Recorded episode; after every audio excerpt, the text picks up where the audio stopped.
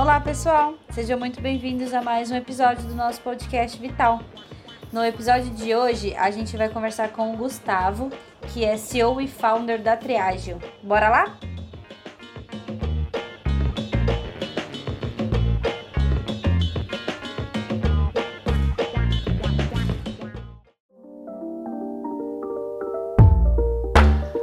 Bom dia, Gustavo. Seja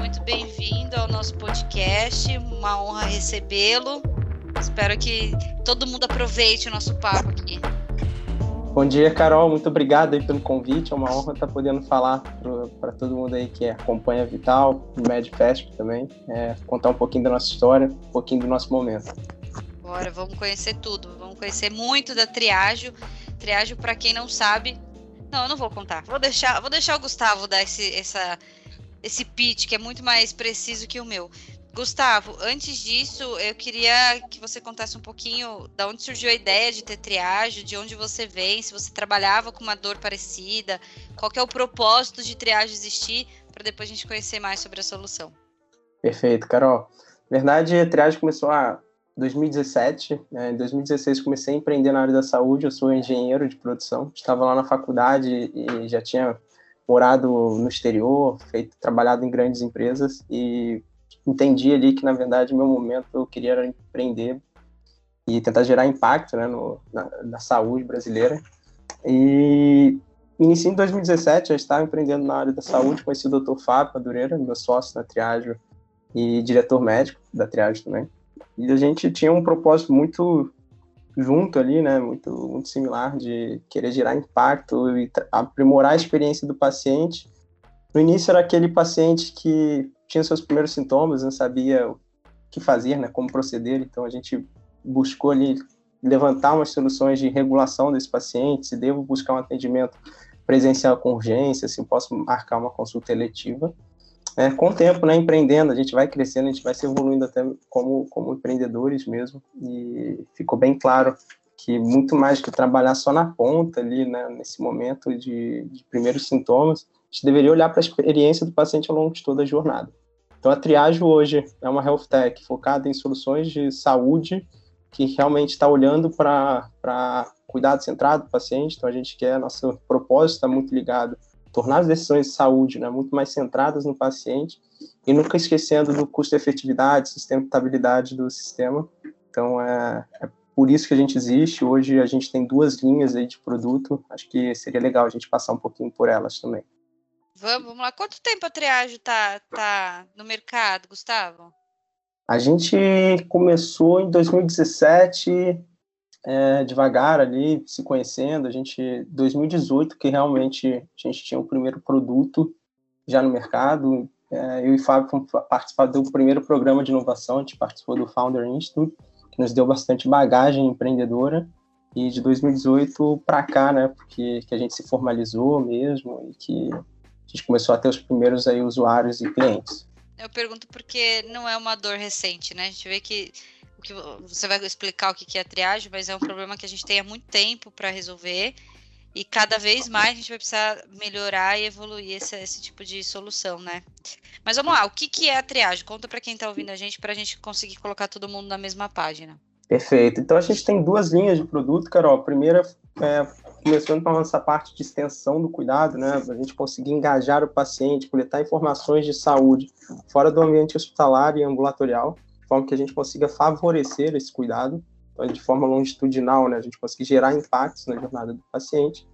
E é uma um solução que a gente, por exemplo, quando começou a pandemia, a gente lançou ali no, na primeira, segunda semana o teste do corona, solução que hoje já impactou em mais de 340 mil pacientes e com NPS acima de 90. É, no final do ano passado, a gente começou a olhar muito para o lado de analisar desfechos, resultados, né, que impactam para o paciente ao longo de sua jornada de forma longitudinal. Então a gente foi entender que já tinha no mercado, como por exemplo a iShow, né, que está muito baseada no que Michael Porter traz em BBHC, medicina baseada em valor. Então toda essa questão de conseguir é, desde os primeiros sintomas do paciente, fazer a regulação desse paciente, um paciente crônico que precisa ser monitorado, a gente conseguir fazer essa extensão do cuidado a partir de plataformas digitais. Essa é a nossa primeira linha de produto. Uma segunda linha de produto é o Autorizei, um produto que em 2019 a gente se aproximou da Unimed Vitória, a partir de um programa de inovação também é, do Estado do Espírito Santo. Fomos entender o outro lado, não só à frente, né, ali na ponta da assistência, mas entender no, na, no backstage os processos da, da operadora, da, da, cooperativa, como funcionava o processo de autorização de procedimentos. Hoje é já são soluções que geralmente estão automatizadas por regras de negócio, árvores de decisão, mas que ainda tem uma grande oportunidade de automatização. Ainda impacta, né, tem, um, tem um impacto muito grande na jornada do paciente, que a gente foi ver, é, conversando com mais de 50, 60 Unimedes no país, é que essa etapa da autorização ainda é um grande desafio para se gerar realmente impacto, né? O NPS do, do, dos beneficiários ainda é muito impactado por esse processo de autorização. Então a gente desenvolveu uma inteligência artificial que ela tem o, o, é, o, foco, né, o intuito dela é conseguir tirar da mão dos auditores, da fila dos auditores, aqueles que, procedimentos que o autoriza aí consegue ter a capacidade de dizer, olha, eu tenho uma certeza ou uma alta taxa de, de certeza, né, de confiança de que esse procedimento ele pode ser aprovado sem a necessidade de análise humana.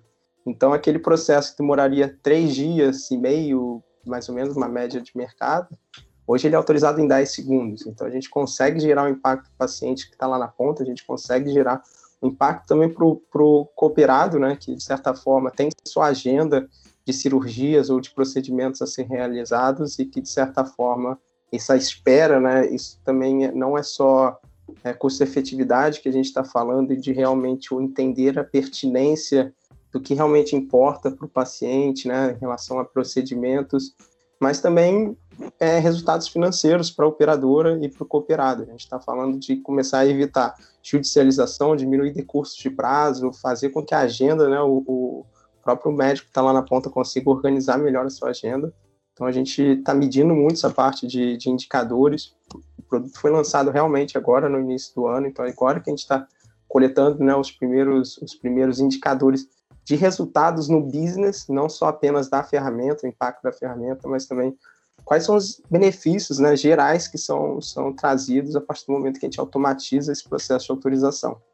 E é vocês, uma... vocês fazem isso com o IA hoje, Gustavo? Isso, a partir... que é esse, esse, esse processo de, vamos dizer assim, machine learning, que não, não necessariamente é machine learning, mas como que você ensina a sua, sua IA a fazer essa análise de autorização?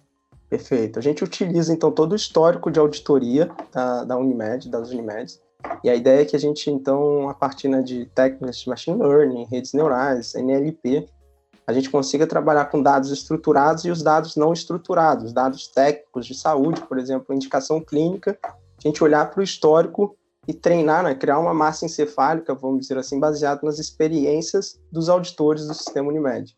Você então... analisa, é como se, em, em, linhas gerais, e tentando simplificar o case aqui, que para a gente é, às vezes é mais tranquilo, é, você pega todo o histórico de como que é o comportamento de autorização da minha operação. Então, ah, hoje o time autoriza dessa forma, quando é esse procedimento ele nega, quando está combinado com esse exame ele autoriza, e por aí vai.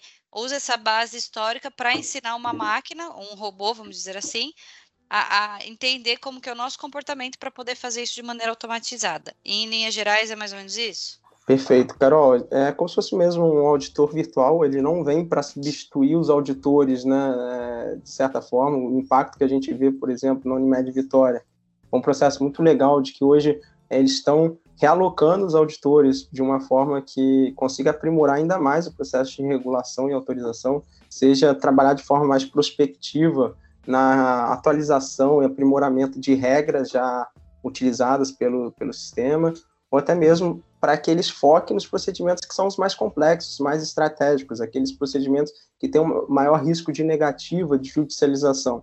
É o que é, a gente escuta muito falar, né? Que, na verdade, o processo de autorização, negar nem sempre é, é, é, é na cabeça do, do paciente, né, do beneficiário, de certa forma é negativo, é, quando ele recebe essa, esse procedimento negado, mas pertinência de procedimento que é o foco ali da análise da autorização. Uhum. Né? Então, a gente conseguir deixar os auditores realmente focados naqueles procedimentos que ou não tem pertinência clínica, né, de, na, na, visão médica, ou é porque é um procedimento que, de certa forma, tem, traz riscos para a operadora, são, são questões muito importantes, né? Precisa, a gente precisa ter sim a, a parte humana, né, analisando e fazendo essas análises.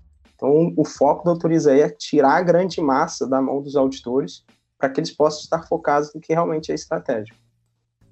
E para IA hoje não tenho nem é, a IA não, não, diferencia se é uma análise administrativa ou se é uma análise técnica, né? Ela está analisando uma autorização com base em todo o histórico que foi feito antes. Então, se foi feito por um médico, se foi feito por um administrativo, passa pelo triagem. É, eu queria até que você explicasse isso. Passa pela triagem, a triagem identifica se é, tem uma acurácia e ela consegue dar uma certeza sobre aquele, aquele desfecho daquela análise, ou então ela direciona para um médico ou para um analista auditor. É mais ou menos isso? Perfeito. Como a gente já recebe né, o conjunto de dados daquela solicitação, então aquela guia já digitalizada, a gente passa a receber os dados demográficos, dados de TIS mesmo, né, da, da solicitação, então desde indicação clínica, os dados mais técnicos, a gente já, a, o autoriza ele já analisa em alguns segundos, né, um, dois segundos, ele já devolve para o sistema autorizador das Unimedes. Então, a gente vê aí tem quatro, cinco principais sistemas no mercado de, de autorização, Algumas Unimedes possuem seu próprio sistema, né, autorizador, mas a ideia é que a gente tem uma API que é simples, acoplável aos RPs, então faz essa, inter, é, essa integração né, de sistemas e, de certa forma, como funciona? A, a solicitação ela cai no autorizador, o autorizador hoje ele já possui regras que geralmente está analisando questões mais administrativas, analisando é, se tem algum, algum problema ali de contrato do paciente ou se é um paciente né, que está naquela fase inicial de contratação e que tem uma carência, então ele faz essas análises mais administrativas. Claro que ele também analisa é, as regras aqui da ANS, diz que esse tipo de procedimento ele, é, a operadora tem, tem o papel né, de, de oferecer ao seu cooperado, né, autorizar para o seu cooperado e beneficiário sempre num período mínimo de três meses, então ele já nega por algumas regras já bem definidas, mas aquelas que cairiam para análise dos auditores é aí que entra o autoriza-aí. Antes de cair para a fila dos auditores, o autoriza-aí é chamado, a gente recebe esses dados, autoriza então ele em um ou dois segundos ele vai devolver uma resposta.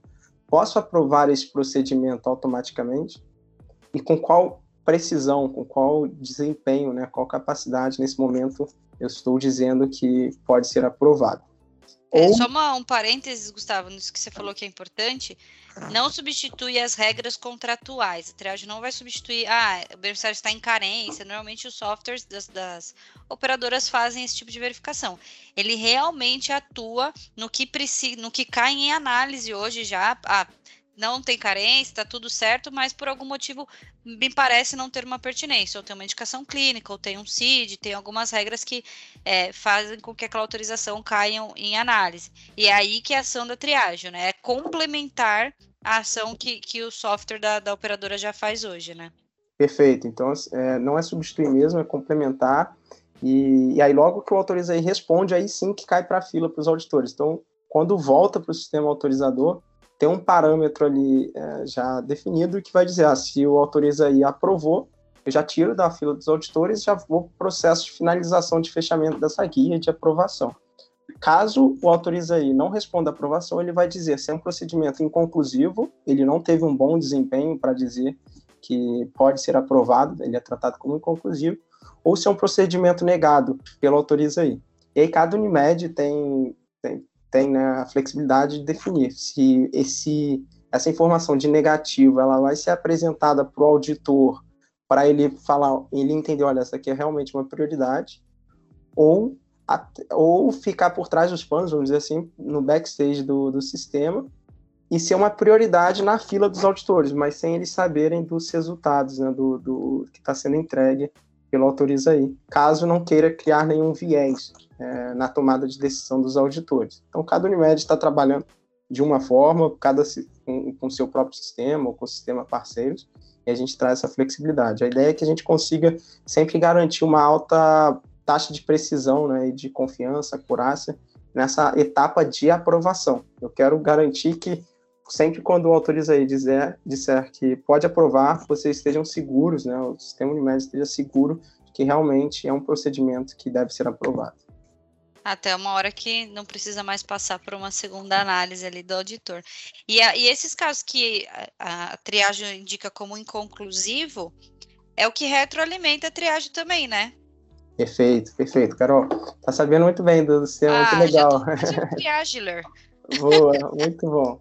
No caso, a gente o que cai para a fila dos auditores, além dos negados e dos inconclusivos, a gente passa uma pequena amostra, 5% dos procedimentos seriam aprovados automaticamente, a gente também joga para análise dos auditores. Para a gente estar tá conseguindo né, analisar essa taxa de concordância do autoriza aí com o padrão do sistema, né, ou da própria singular, da federação. Então, é, a gente analisa esse, esses dados, né, a nível de procedimento, a nível de guia e a nível de, de unidade, Unimed, né, seja singular ou federação, para a gente estar tá conseguindo sempre monitorar o desempenho da ferramenta. E é isso aí o que você falou, né? A gente monitorando os resultados, a gente também consegue retroalimentar o Autoriza aí e deixá-lo ainda mais preciso, né? Com esse foco em quanto mais dados está passando pelo Autoriza aí, mais inteligente ele vai ficando. Então a gente hoje está com uma taxa de automatização de em torno de 50%, alguns procedimentos de 46%, 47%, 48%. A gente já está lançando agora uma V2, uma segunda versão, com, já está batendo ali na faixa dos 60%, 65% de automatização, mas o foco não é parar por aí não, a gente quer chegar nos 70%, 85% de, de automatização. Eu acredito que é um processo natural, sim, que a gente começar a, a ter mais Unimedes né, é, rodando a solução, para que a gente tenha esse, esse pool de informações, de dados, vamos dizer assim, né? Se fala muito, né, no, no data lake de dados, em que a gente começa a ter diversidade de experiências de auditores também. Então, cada auditor tem seu padrão. A gente sabe que auditores médicos, auditores administrativos têm, são humanos, né? Então, cada um pode ter algum padrão, puxar um pouquinho para o seu padrão. A ideia é que autoriza ele consiga eliminar ao máximo esses vieses e ele consiga ter um realmente um padrão sempre olhando para a pertinência, né? Com o tempo, a gente acredita que a gente começa a trazer até para os gestores também uma visão um pouco mais ampla do tipo, será que tem algum auditor que está fugindo do padrão esperado? Deixa eu me aproximar desse auditor e deixa eu sentar com ele, entender por que, que naqueles, naquelas situações o padrão está sendo diferenciado do que era o padrão do sistema Unimed, pode ser uma nova DUT que foi atualizada, pode ser uma, uma nova regra que foi definida por aquela singular especificamente. Então, Autoriza aí, ele olha de uma forma muito como se fosse uma visão de consórcio, né? É, é uma solução para o sistema Unimed. A gente precisa fortalecer, é, de certa forma, e trazer as experiências de as inteligências de auditoria de uma Unimed para outra, sempre com dados, é, os dados não são compartilhados, eu gosto até de é, sempre fortalecer assim, né, o discurso para trazer a segurança. Na verdade, o autoriza... Principalmente em tempos de LGPD é importante Principalmente em tempos de LGPD, a gente pode até entrar nesse ponto é, claro, é, daqui a pouco. Mas é assim, a, a ideia é que a gente, o autoriza ele compartilhe as experiências entre Unimedes, não dados, experiência de de destrinchar um pouco melhor como funciona isso, mas também é olhar para cada singular, entender o padrão, né, e conseguir ser calibrado por o padrão de cada Unimed, mesmo que seja baseado pelas mesmas regras, sistema Unimed Brasil, pelos, pelas regras da ANS, a gente sabe que algumas regras podem ter sido criadas pela, por alguma federação, pode ter sido criada pela própria singular, caso ou algum contrato, padrão, não é mesmo? Ou pelo contrato. Então, é, ele é flexível, né? Ele é treinado para a gente conseguir entender essas diversidades e por isso que nessa fase, né, de lançamento do produto aí no, no início do ano e agora começando a rodar realmente a solução, por isso que a gente está conversando com as Unimedes de Unimedes que têm um interesse. A gente roda um piloto para que os gestores tenham a segurança de realmente vendo, ver a solução rodando na sua realidade, né? E não só ficar, ah, eu estou entendendo que a Unimed Vitória foi o primeiro parceiro da, Unimed, da triagem, né, nesse produto.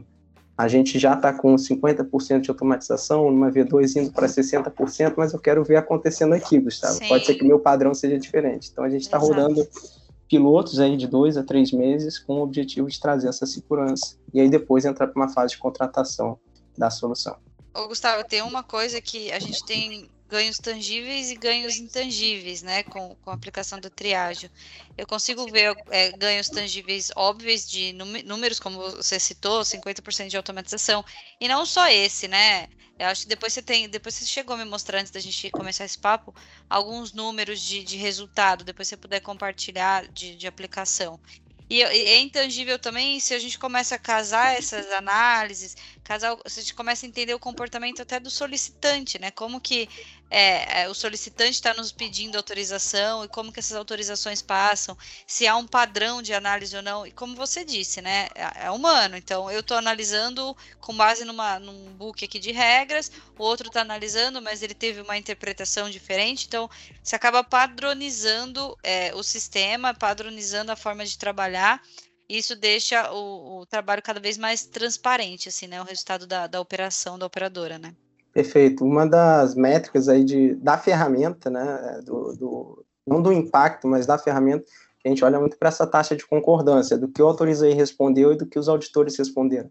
Que a gente tem aqui é, muito um processo assim, de, às vezes, ir para o detalhe, entender o que está acontecendo, é porque pode ser que essa taxa de concordância esteja diminuindo, não porque o autorizaí mudou algum, algum padrão ou porque surgiu alguma nova regra. Pode ser porque surgiu um novo auditor ali no, no sistema que, de certa forma, ainda não tinha sido treinado pelos padrões esperados e que precisa de um acompanhamento, precisa né, de, de um treinamento melhor. Então, a ideia é que a gente consiga trazer essa visão também é, do que está acontecendo com a Autorizaí e junto com os gestores a gente está sempre trabalhando a quatro mãos.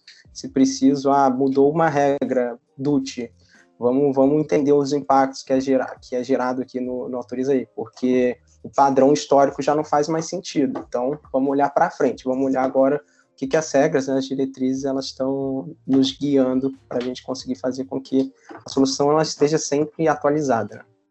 E até então a gente está num papo é, explicando a triagem e olhando sempre para o lado da operadora, né? E a certo. gente já entendeu todos os ganhos.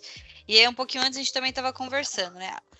O mundo que a gente está vivendo agora, como as coisas estão, como nós, como consumidores, estamos nos tornando cada vez mais exigentes, acelerados, é, é, personalizados, a gente também espera um retorno mais rápido de tudo que a gente está muito imediatista, né? Isso tem um lado bom, isso tem um lado ruim, e não estou aqui para discutir isso, mas é, a triagem tem um reflexo também para o beneficiário lá na ponta, né, Gustavo?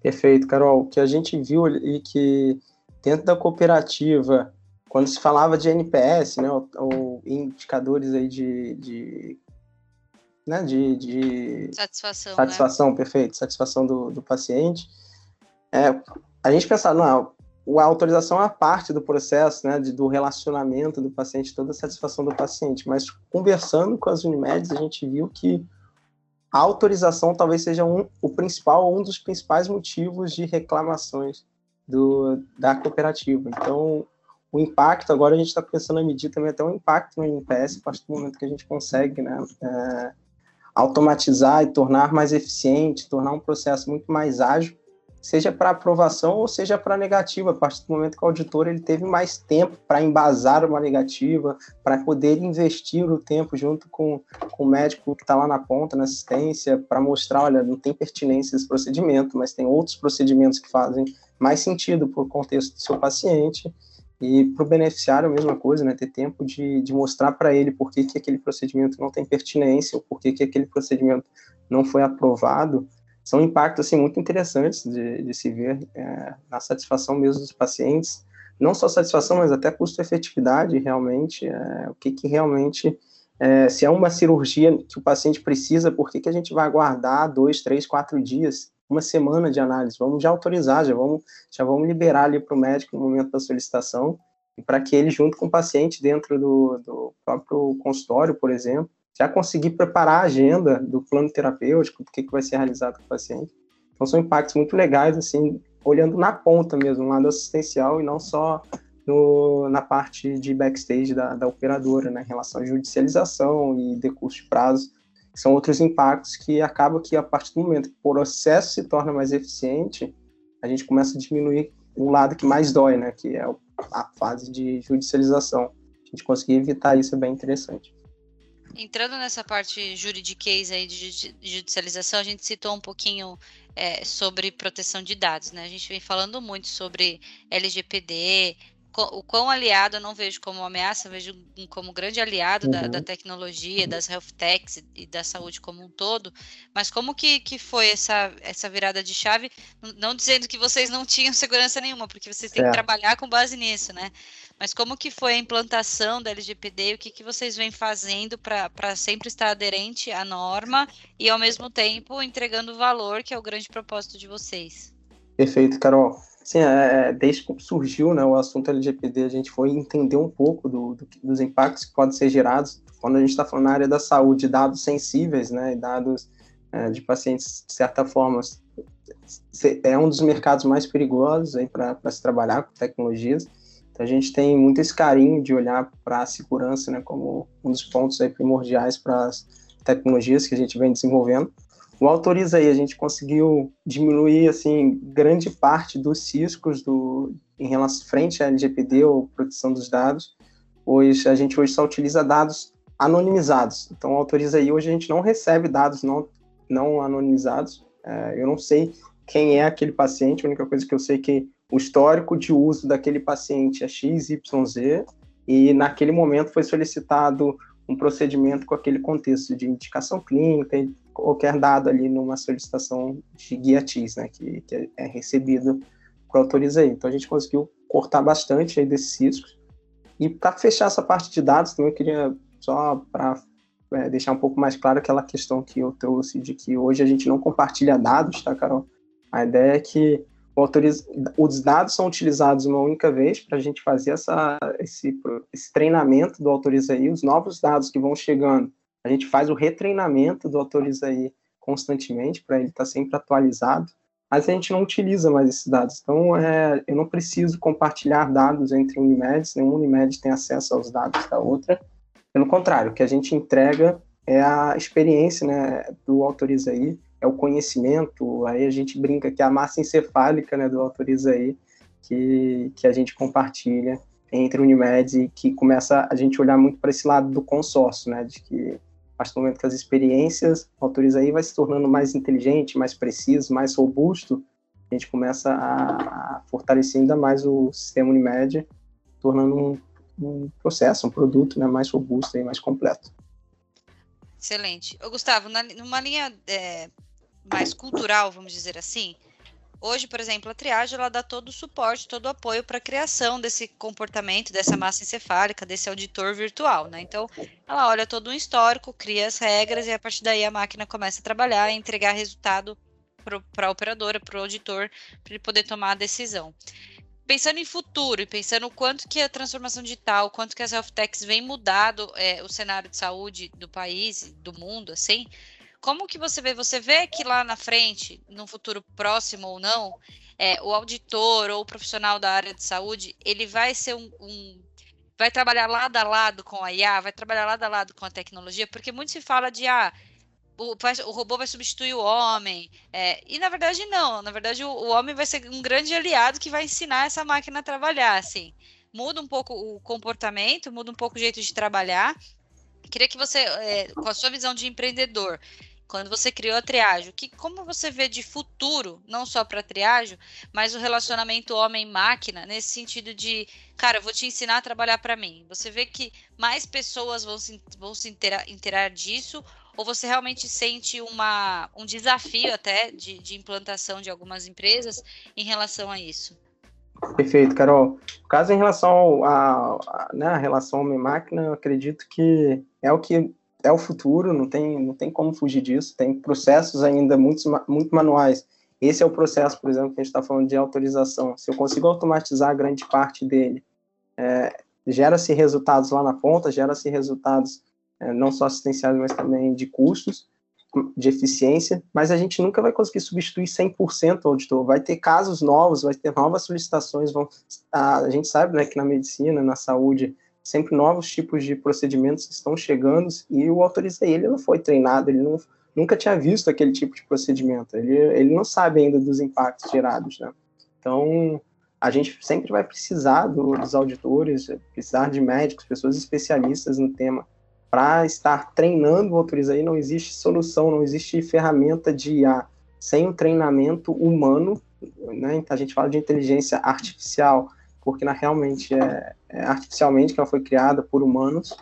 Então eu vejo que ferramentas de, de inteligência artificial elas vêm ou para substituir o ser humano numa etapa do processo que não é estratégico e que não se precisa né, de, de, desse lado técnico, dessa inteligência humana, essa capacidade que só a gente tem. Ou ela vem para substituir, ou ela vem, é, ela vem para automatizar essa parte, mas ela nunca vai substituir, por exemplo, o lado assistencial, a parte empática. Num, a ferramenta dificilmente vai conseguir ter a empatia que um profissional de saúde tem com o paciente. Né? Então, a parte de se realizar um diagnóstico, pode ser que em algum momento é, né, a, a, etapa de entender a situação do paciente, essa regulação, ela já seja praticamente automatizada, semi-automatizada, mas a parte de trazer o diagnóstico para o paciente, sentar com o paciente, entender o que, que o paciente quer como plano terapêutico, criar né, é, acordos com o paciente do que vai ser realizado nessa jornada, acho que não tem como a máquina substituir esse lado da empatia só ser humano né, que tem. Então, acho que. Teremos profissionais mais empáticos e mais estratégicos com Perfeito. o DA. Perfeito. Então, hoje a gente vê os profissionais né, gastando muito tempo com o lado administrativo.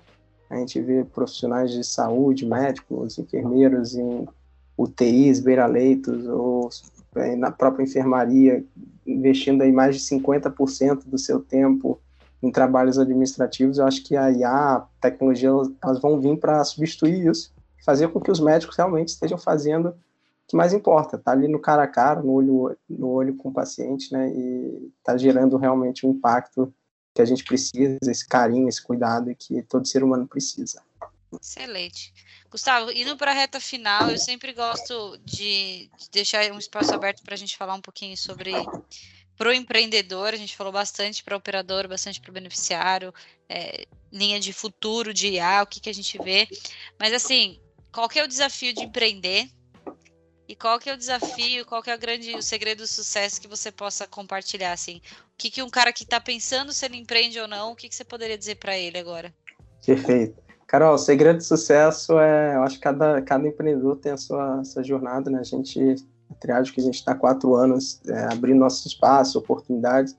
Acho que para sucesso a gente ainda tem bastante trabalho para realmente a gente poder falar que a gente está 100% né, confortável e feliz e assim, a jornada ela não é uma jornada fácil empreender então acho que o principal ponto de todo todo empreendedor ele tem que ter muito claro de que é o que se vê né ah é, Steve Jobs teve sucesso é, isso significa 10 20% do das oportunidades do que foi criado como com essa pegada de startup então, empreender realmente não é fácil. Empreender é, é, abrir mão de bastante coisas que você acredita, mas quem gosta de empreender, né, realmente quem se descobre no empreendedorismo, acho que não se vê em outro mundo. É gostoso demais trabalhar com o que gosta, né, que ama, que se vê como missão. Eu acho que tem que ter propósito muito bem definido. Não comece a empreender só por empreender, achando que vai ter, é, vai ficar mais rico, vai ter mais flexibilidade de vida. Pelo contrário, você trabalha muito mais, né? De segunda a segunda, de segunda a sábado, às vezes você tira um dia na semana para ter um descanso. Mas é gostoso, assim, eu não, pelo contrário, eu sou muito assim feliz e não me vejo fazendo outra coisa. Me descobri em saúde, né, esse lado de gestão em saúde, onde me vejo, eu acho que se você conseguir procurar e encontrar né, esse seu propósito de vida, e conseguir fazer com que a sua empresa, sua startup, ela esteja alinhada a esse propósito, é, assim, não tem, não tem coisa melhor, né? Então, eu me vejo muito mais fazendo o que eu amo do que trabalhando realmente no dia a dia. Mas é isso aí. E eu acho é que, que você assim... casou duas coisas, né, Gustavo? Você casou saúde, que é um universo com muita coisa para a gente explorar e muita coisa para a gente resolver dia a dia, com inovação, com tecnologia, que também é um outro universo de, de possibilidades, que hoje a gente fala de amanhã sei lá do que, que a gente vai estar tá falando, mas Perfeito. É, é, irreal pensar assim, né?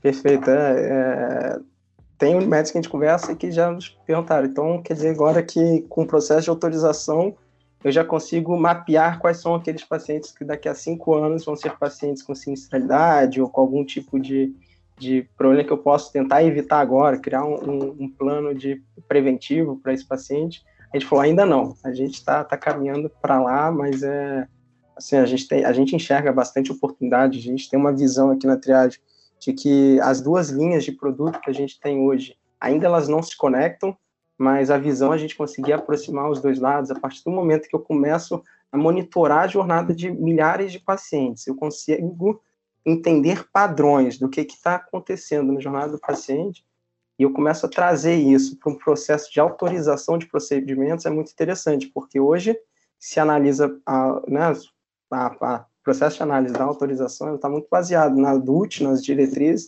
da, ANS, o que a gente tem de experiência já conhecido, de padrões já, já encontrados.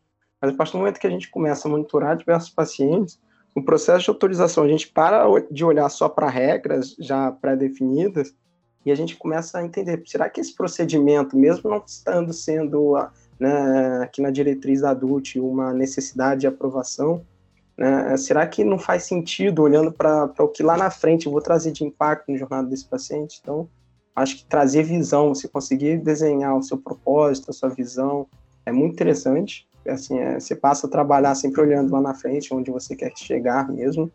E, e a ideia, né, dentro do mercado de saúde, é um mundo muito grande. Então, a gente sempre se pega vendo outros empreendedores ou empresas parceiras nossas tentando puxar, ah, vocês não conseguem nos ajudar com essas soluções e o foco é muito importante. Hoje, nosso principal foco aí é, é o Autoriza aí, por exemplo.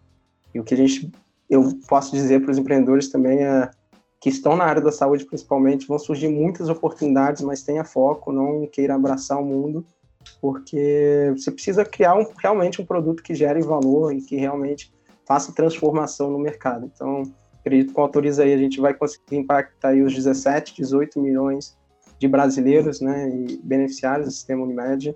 Então, a gente está bem animado, bem feliz assim com os resultados que a gente está conseguindo alcançar já esse ano. Acredito aí que nos próximos meses tem bastante ainda de resultados para a gente poder estar tá compartilhando com vocês, Carol.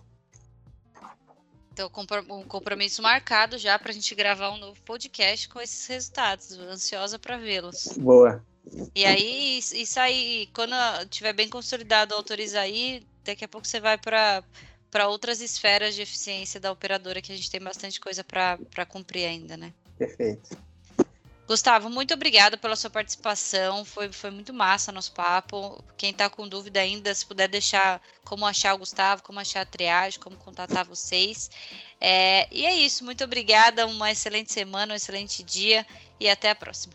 Muito obrigado, Carol. É, vou deixar meus contatos aqui. Então, se você é um gestor Unimed, quer conhecer um pouco mais do Autoriza aí, como que a gente pode favorecer o processo de automatização da regulação, autorização dos seus procedimentos.